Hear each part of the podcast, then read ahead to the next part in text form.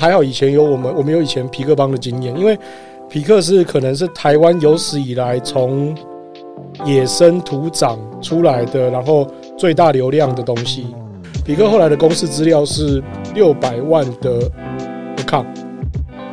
欢迎来到艾克斯的财经世界。邀请来宾一起探讨股票和房地产。如果你觉得节目内容受用，请帮忙用 iPhone 手机按下右上角的追踪，这对我是很大的支持和鼓励。今天邀请到的来宾是 Max 吕元忠，他是我认识十几年的朋友，那在电商行业呢，已经有二十几年的经验了，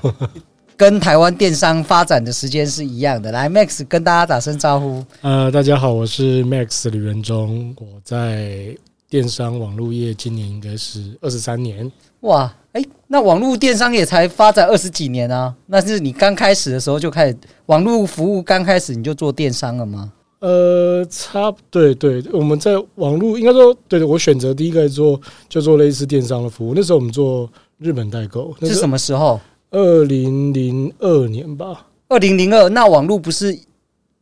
两千年才比较热络一点？对对对对对，那那时候就还在。家里应该还有哦，才刚开始有 ADSL。哇，那那时候你怎么会毅然决然就开？不，那时候你怎么敢创业？这么说好，你你我记得你那时候还在读书啊。对对对，其实也不是敢创业，嗯，那个时候就有在做家教。那时候我在台大台大职工念书，那本来我们就是会家教嘛，然后呃，所以我觉得家教本身也已经是一个工作啦。对啊，而且时薪非常高啊！对，时薪很高啊。然后我我比较少去，我几乎没有去做过那种，比如说 Seven 或是手摇饮，或是那种就是时薪是计计价的部分。但是时薪计价，因为家教也算嘛，只是就是比较高了哈。但是后来是因为我自己本来自己在收一些怀旧玩具，就小时候我们有什么圣圣斗士啊、小叮当、无敌铁金刚这些这种东西啊。然后那个那一年刚好雅虎拍卖，台湾雅虎拍卖有出来，对，刚开始，对，刚开始，那是二零零二年是刚开始，然后我们就呃，我自己就在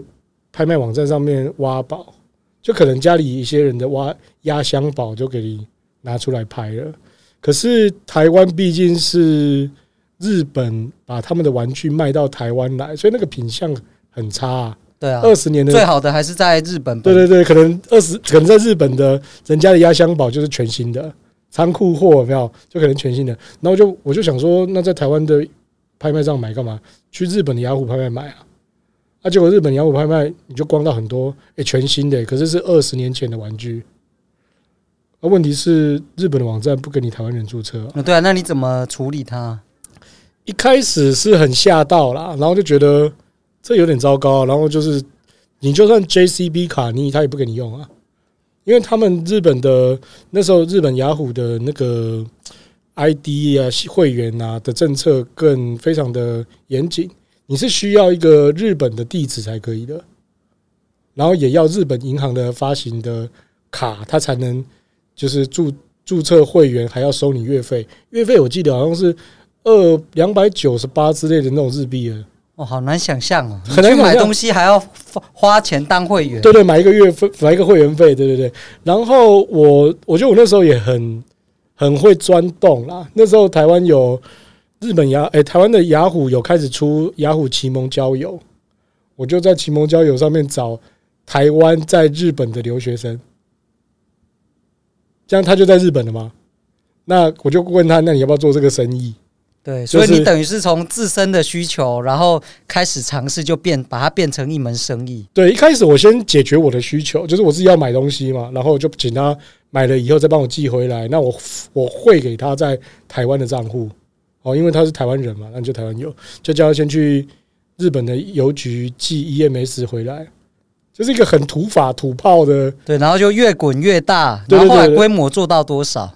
二零零六年的流水大概是快一亿台币了。我那时候营收就做到一亿，应该说是流水了，因为 GMV 对对对对对，因为你是代购，因为是代购，所以你把流水的钱全部加进去的话，大概是我记得是九千多了。哇，好夸张哦！以前的以前的九千多跟现在九千多差很多。对啊，不然现在现在一台车子一百万，你可能都很都都对对，就跟以前的一百万是完全不一样的状况。那听说你后来是有被并购吗？那是什么样的机缘？那一次是因为呃，润泰他们润泰润泰集团他们跟宏泰集团他们就是有一个类似跨国的精品 Outlet 的一种国际购物网站。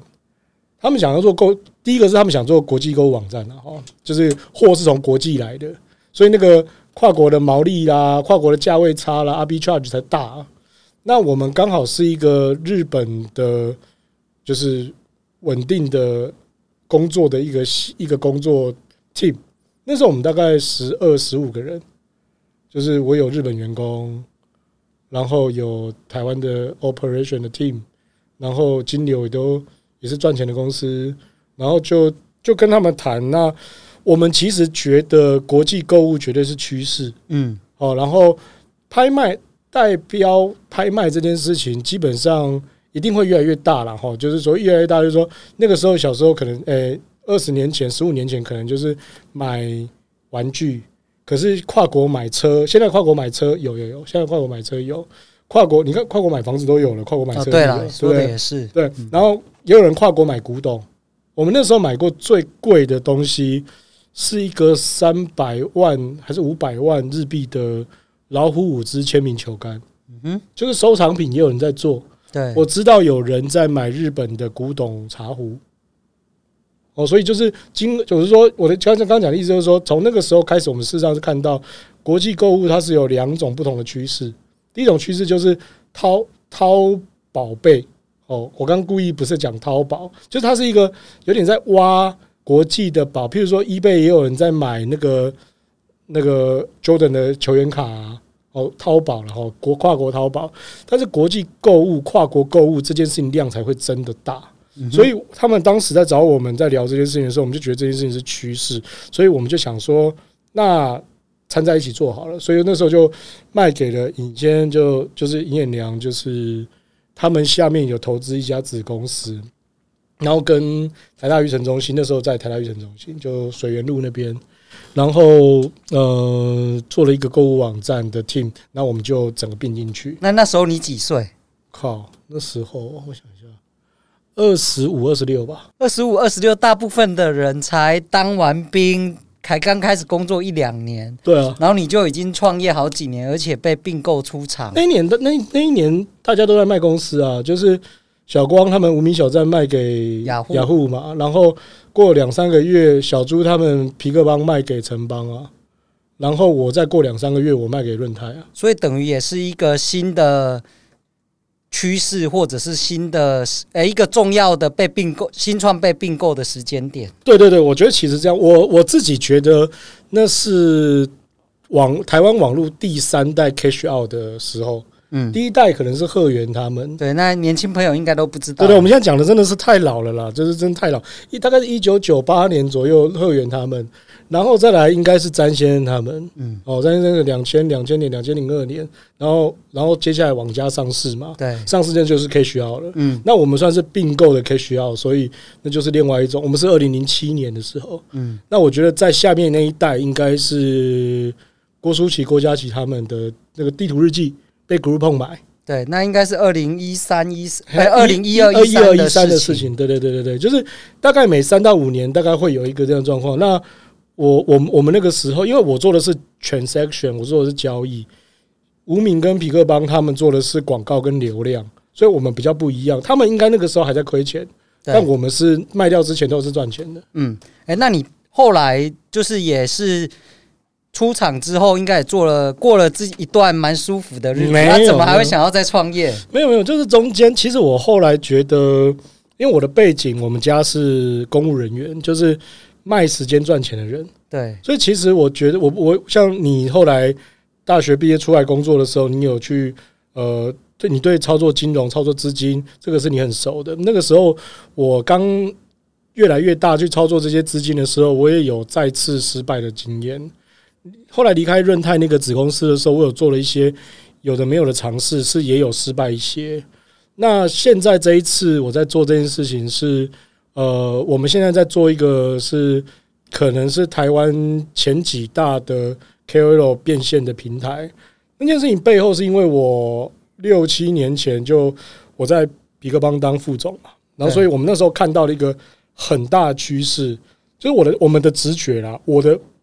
应该说是我的直觉，我的直觉是看到了一个非常大的趋势，这个趋势叫做全民甚至是全球，我觉得是全球人脉网络变现，人脉网络销售。这个人脉网络的意思是说，你也可以说是 social network。Social network tool 在线下就是比较像直销，你可以把它想象，但是在网络世界就是可能是影响力变现。对，其实我觉得，呃，我我用一个比较比较具象化的讲法，就是我们都是漫画时代哈，就是你想想看，假设你跟我，我们都有一个战斗力，七龙珠的战斗力，有个史考特就看你，所以每个人事实上都有一个影响力，只是那个影响力在不同的领域或者不同的工具。它大跟小的问题而已哦。如果说我讲个最简单的，例如说，呃，林口远雄未来城，然后那个一楼管理室的阿姨，她有一个全部大家都加进去的赖群，他的管理是他他的影响力在那个赖群里面，我叫超级大，巨大巨大。大家年菜要订多少个 B 哥，订多少个鸡，哦，就是加一加一加一加一，那就是很惊人。但他在网络上是没有人知道他的，所以。他其实就是那个影响力是无所不在，只是在不同，我们根本就不知道在哪个地方。那你抓的是哪一群？我们现在累积抓起来的都是在呃粉砖社团、IG、YT、YouTube 哦、Podcast 这些，就是在网络上我们可以找得到足迹的这群人。那你能不能分享一下，像是 FB 啊、IG 啊、Podcast 或者是 YouTuber 这几个比较成功或印象深刻的案例？案例哦，我觉得呃有很多，我觉得我觉得 depends 啊。我讲一些，就是我们在做这个生意的时候，发现第一个还好，以前有我们，我们有以前皮克邦的经验，因为皮克是可能是台湾有史以来从野生土长出来的，然后最大流量的东西。哦，这句话的意思是说，当然因为无名已经结束了，所以我们就只能讲皮克邦了。那这句话的意思是说，像。雅虎奇摩网站，好，雅虎奇摩，它是本来是奇摩站，在被雅虎并购。简单说，这个是企业法人的力量。哦，它不是像 Facebook 仅仅从学校或野蛮土生土长长出来，再被投资变大的东西。那匹克的原生是学校，就是交大出来的那样的力量。那后来长成几乎是全台湾网民可能有三分之一的人都在上面注过册。这是一个很惊人的数字，就是痞客后来的公司资料是六百万的 account，六百就是有，就是就是总共有六百万人曾经想要上来写部落格。好，那讲回你刚刚讲的这个案例的事情，说我们发现这个东西跟我们以前在做数位广告销售这些东西是完全不同的。它跟社群，它跟兴趣，它跟喜好，它跟呃。弱连结、强连结这件事情是有深深度的关系，但是又每个东西又不一样的关系。这句话意思是讲，就是说，像我们曾经有，我们曾经，我先讲一个反例哦，就是我们有找一个一万人的减肥女生社团合作，然后我们就想说是女生嘛，那就卖一些保养品，都没有订单诶。哇，一万人还没有订单？对，而且是脸书社团哦，就表示互动很多哦。没有，没有，没有，没有，没有。然后结果后来，呃，我们去做了这件事，我们去一直尝试了以后，你知道话有订单的第一单是卖那个那个鸡皮饼干，高热量的。哎，他不是减肥社团吗？他明明是减肥社团，就卖鸡皮的饼干，然后就大卖。那那一档卖了十箱，我记得，哎，二十箱，我记得卖了快。上千包吧，就是他这个事情先打打打断了我们的这个感觉，以后后来我们就开始抓了这个东西，就疯狂的卖了一些，就是很很不一样。比如说，我们曾经有在一个中秋节卖了两万罐的蛋卷啊，就是联合几十个分呃十几二十个那个就是网红就一起卖一个蛋卷，就卖了两万罐啊。然后我们卖呃在年菜的时候卖到人家断货啦，然后就是这些这些事情是。呃，都是我们去慢慢一一测试出来的。那你刚刚讲的说不同的，像 IG 啊、YT 啊，我后来发现他们是比较不一样的这个呃工具或是社群，而出来不一样的这个结果哦。譬如说，我们也有一天把呃，就是一天把一个货柜卖掉的一个状况，然后他是在他是用 IG 的限动。哦，限动就一天那个 就不见得限动，对，一天就不见得限动，可以卖卖一个货柜，卖一个货柜的，来想象，就是我们现在今年很红的脊椎坐垫，我卖一个货柜，然后也有我们曾经也有一个在在脸书社团一个晚上，他就是睡觉可能十二点吧，十二点到早隔天早上十二点就十二小时，他卖掉一个货柜的保鲜盒。一个货柜的保鲜盒，超级无敌超级多耶！保鲜盒那么小，一个货柜。对，它虽然只是空间，空间就是占空间，它不能叠而已。但是它保鲜盒是一个货柜，一个就一个十二小时就卖掉了。哎，那我比较好奇的是，像 Podcaster 到底怎么卖东西？因为我是在听你的声音，然后你讲几句话，我也没看到这个产品的页面，我就买了。他也不会，到底是怎么样的？他通常就是因为，如果现在我们的听众就是也有追踪很多不一样的 Podcaster 的时候，那的节目的时候，那他就是那个节目会有资讯栏嘛，资讯栏，然后他就会连接。但是主要是呃，我们会去跟他介绍说什么样的东西是好的，然后现在他可以怎么怎么做，他会再点进去做做判断。那因为我们通常在呃。去听 podcast 的时候，除非你是在开车移动啊，不然就是其实你应该是有手在用，所以你就会一边听的时候，你可能就一边会看到这个，就是这个这个这个页面，对，所以他就会去比较，他会去，而且因为你会接近这个 podcast，是因为你对他有长期的已经有兴趣，所以你会订阅，然后你就会比较信任他。我觉得其实是这样。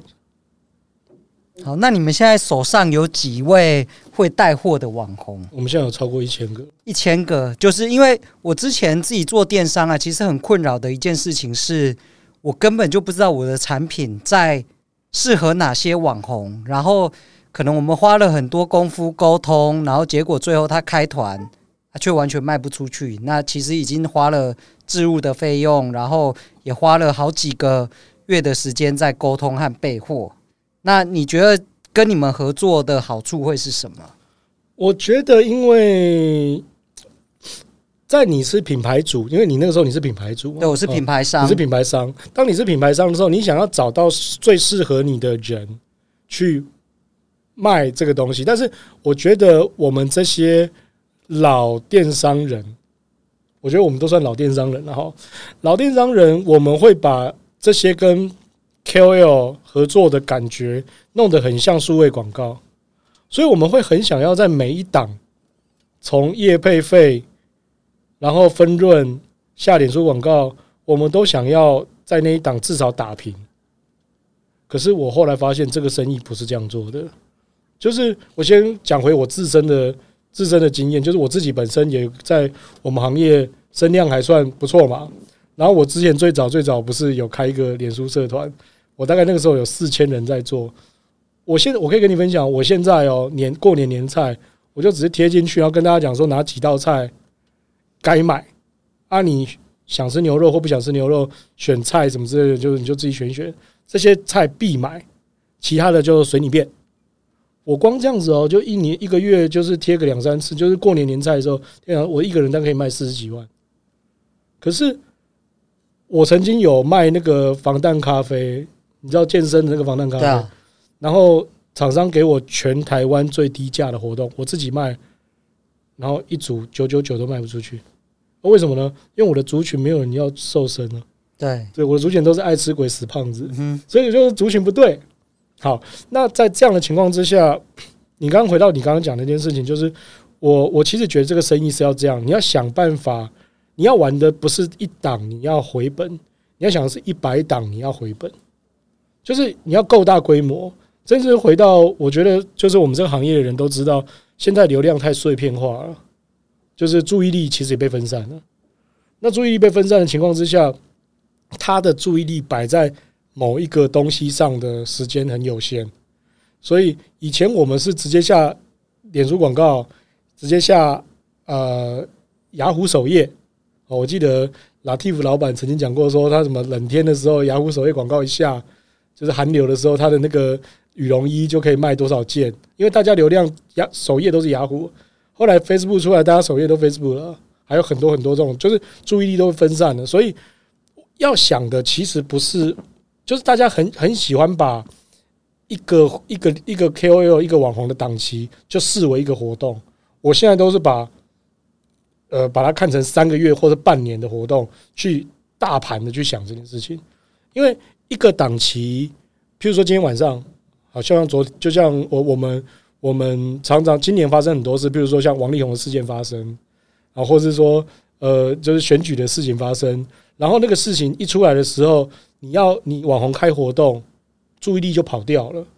所以我觉得要想的是三十档、五十档，怎么让这件事情被发生。就是想一些比较基底的，这个基底的事情是这样，就是说怎么样让这三十个或五十个网红帮你开的活动，包含这些消费者，他们体验都是好的，然后这五十个网红都能够一直的挺你的品牌，就是玩要玩长的啦，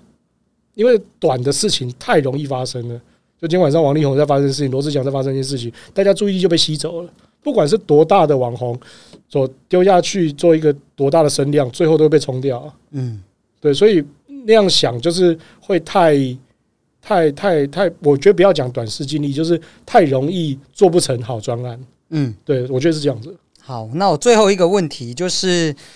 身为一个创业者啊，他选市场很重要。那到底要怎么样才能找到一个大的市场、大的题目？我觉得哈，因为我们在今天在录这个音的时候，之前我们有聊很多事嘛。然后我我发现这样讲好了，就是常常我们我们这十几年，然后也有很多人讲说啊，什么台湾创投都不投人家啦，或什么之类的。其实我后来发现一个很重要的事情是，你会解决什么样的问题，跟你的生活或跟你看到的问题有很大的关系。比如说，你今天讲回我们刚刚讲，我最早做日本代购那件事情，日本代购这个生意非常大。对啊，非常大。就你，你光讲，你光讲台湾日本贸易，就是非 to B 好耐久材的东西以外，就是买一些什么，你说三菱电梯啦，就是那种重工业以外的东西，就是民生消费品。其实这个营业额非常大，所以它是就是一个大题目。对，简单说，它所发生的可能性，它的市场就超大。可是这件事又回我，我回台大职工演讲的时候，常常之前就有学弟问我这种问题，那我就回答说。那你们就要回来想啊，就是我为什么跟你们在同样同样的年纪的时候，我会选择去做日本代购，可是你在交易厅写网站的时候，你选择的是订便当跟订饮料，或是家教网，因为他的生活就是订便当、订饮料跟家教。嗯，然后我的生活是跑到日本网站买东西，所以我觉得第一件事情是创业者的体验，他的生活体验一定要有，不然你看不到那个巨大的问题。我觉得这件事情是最重要的。嗯然后我在这一次在做现在这个生意的时候，我有发现一个很重要的事情，包含跟我现在的我们初期的天使投资人里面，当你的视野格局，或是你告诉他可能会发生的市场大过他的想象的时候，他会跟着你。那你的下一步会是往哪里走？要够大的市场。我们我。我们应该基本基本上明年我们会在日本设公司，然后呃我们会产形成台湾、韩国、日本的一个三角。哦，那因为你现在已经有韩国的品牌商深度的合作，对，所以明年就会往日本去走。对对对，然后台湾的品牌商我们也在在地的在扶植，因为我手上有一千个网红嘛，所以我们会在地扶植一些跟我们信任度也高、配合度也高的一些品牌。那然后就会变成台日韩。然后三个国家的品牌，呃，影响力的媒体或是网红，我们都会合作。那这样子的话，因为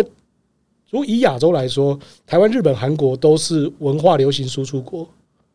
然后也是品质比较好的品牌的输出国。对，这样听起来，你的市场真的是非常大了，已经跨出台湾，就等于是你可以把台湾货卖到韩国、日本，也有可能把。韩国的货卖到台湾，或日本的货卖到台湾，以及甚至是韩国跟日本之间的交叉销售。然后我们因为是品牌代理商，其实已经有东南亚跟呃，就是北美的厂商来找我们，他们需他们想要我们的品牌过渡到那边。那简单说，我就让他当当地经销商就好。对，所以我们我们。这事情可以做还蛮长很久的哇！那真的这一次 Max 又挑到一个更大的题目，那我们也会定期呢邀请 Max 来跟我们分享他创业最新的状况。那下一集呢，预告一下，就是我们邀请 Max 来聊聊整个台湾电商的呃龙头的竞争，还有可能对一些中小型的呃创业者的一些。观点和建议。那今天的节目就到这边。那如果有任何问题呢，都欢迎到粉丝团跟我们留言讨论。那今天就到这里喽，谢谢，谢谢大家，好，拜拜，拜拜。